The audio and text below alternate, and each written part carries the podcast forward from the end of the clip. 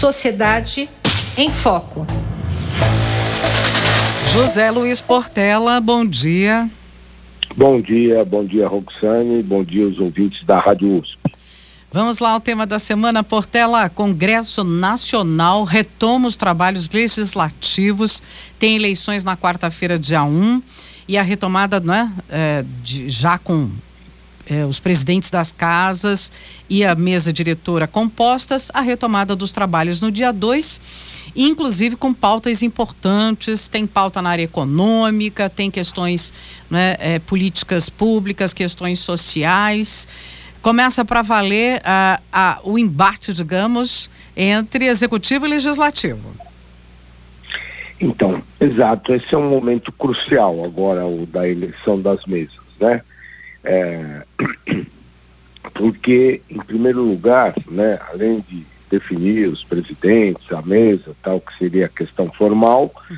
nós temos a questão de que o presidente da, da, das casas, da Câmara e do Senado, são eles que fazem a pauta. Que é uma coisa assim, uma distorção, né? Porque é, é a marca do autoritarismo brasileiro, né? Porque uma pessoa decide aquilo que vai ser votado.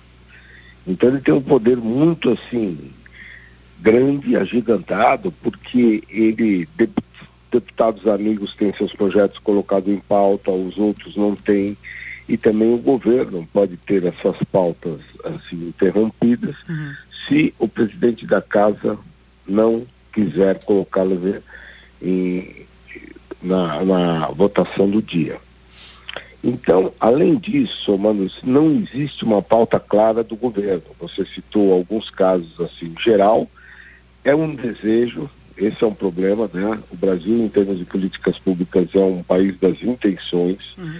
Né? Tem muito desejo do que vai votar, e vai votar isso, reforma tributária e aquilo, mas não se sabe um cronograma, o que, que o governo, como o governo vai escolher. Então, junto com essa decisão aí monocrática do presidente da casa ser eleito, que na Câmara já está definido, né? basicamente o Arthur Lira, uhum. mas no Senado tem uma disputa que tem um favorito, que é o Rodrigo Pacheco, mas o Rogério Marinho vai incomodar. E aí, nesse momento, isso é importante também para as políticas públicas, porque formam-se blocos que tendem a agir em conjunto. Então, você ainda não tem todas as definições, vão se formar esses blocos, e esses blocos depois tendem a voltar em conjunto em outras coisas. Hum. Mas nem sempre, porque no Brasil nada é, é garantido, né? Porque os partidos não, não garantem que todos os seus componentes votem do mesmo jeito. O Brasil é impreciso. E a gente não sabe ainda como vão ficar as cicatrizes da disputa no Senado, que tende a, essas cicatrizes tendem a depois é, influenciar votos futuros. Uhum.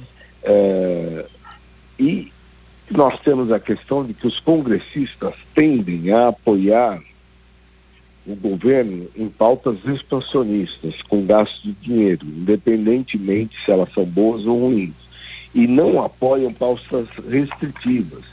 Né? Quando você faz controle de gasto, quando você faz eventualmente é, a questão do arcabouço fiscal, aí, porque sempre alguém procura o, o seu privilégio. Nós temos isso tudo vem da ausência de uma reforma política, né?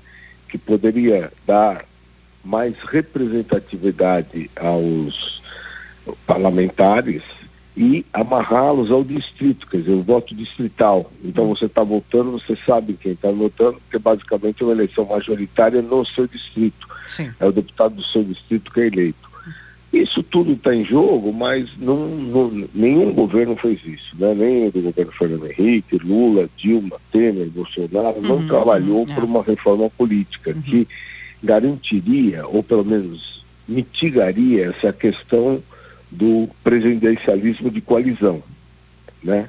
Então nós temos uma série de problemas que agora, nessa data simbólica aí da eleição das mesas, vem à tona.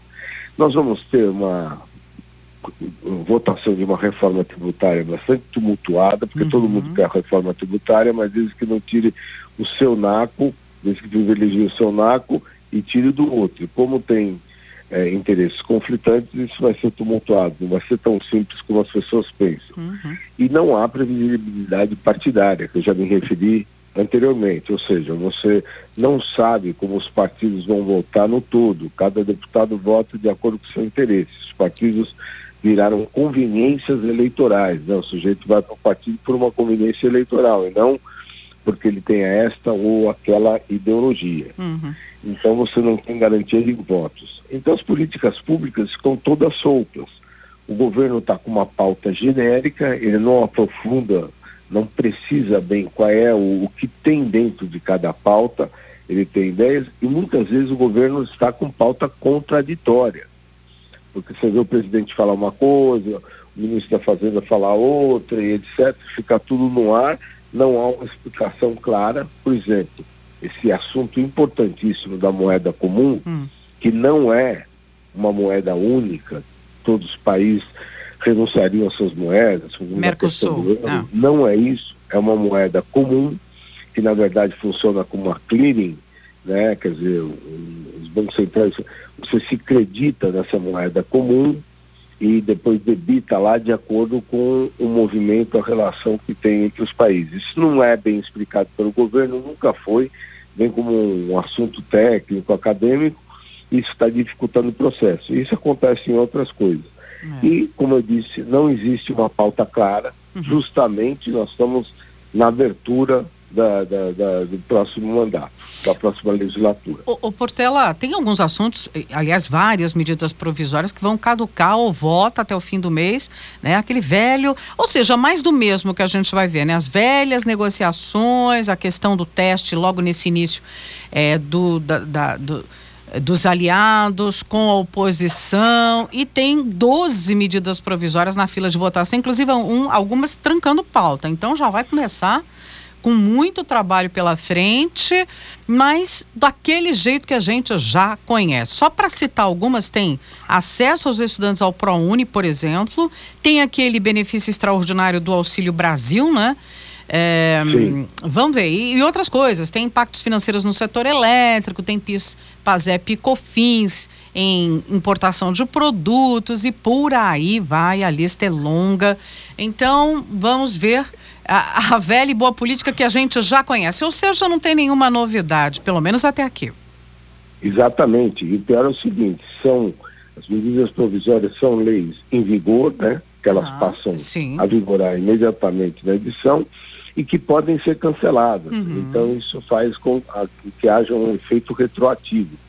Então nunca ninguém sabe o que vai ficar. Essa incerteza na verdade, acaba implicando prejuízos na área financeira, uhum. na previsibilidade e tal.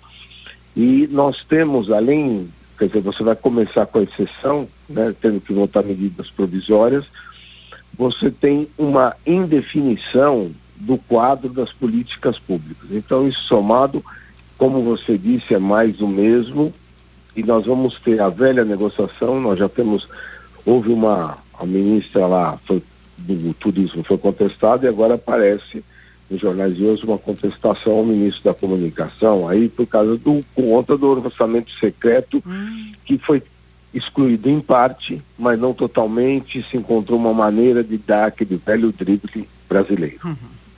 Bom, vamos acompanhar então a reabertura dos trabalhos no Congresso Nacional com eleições para a presidência das casas na quarta-feira. José Luiz Portela, doutor em História Econômica pela Faculdade de Filosofia, Letras e Ciências Humanas da USP, também pesquisador do Instituto de Estudos Avançados aqui da USP. Portela, muito obrigada. Boa semana para você. Bom dia, boa semana para você e para os ouvintes da Rádio USP. Um abraço. Sociedade em Foco.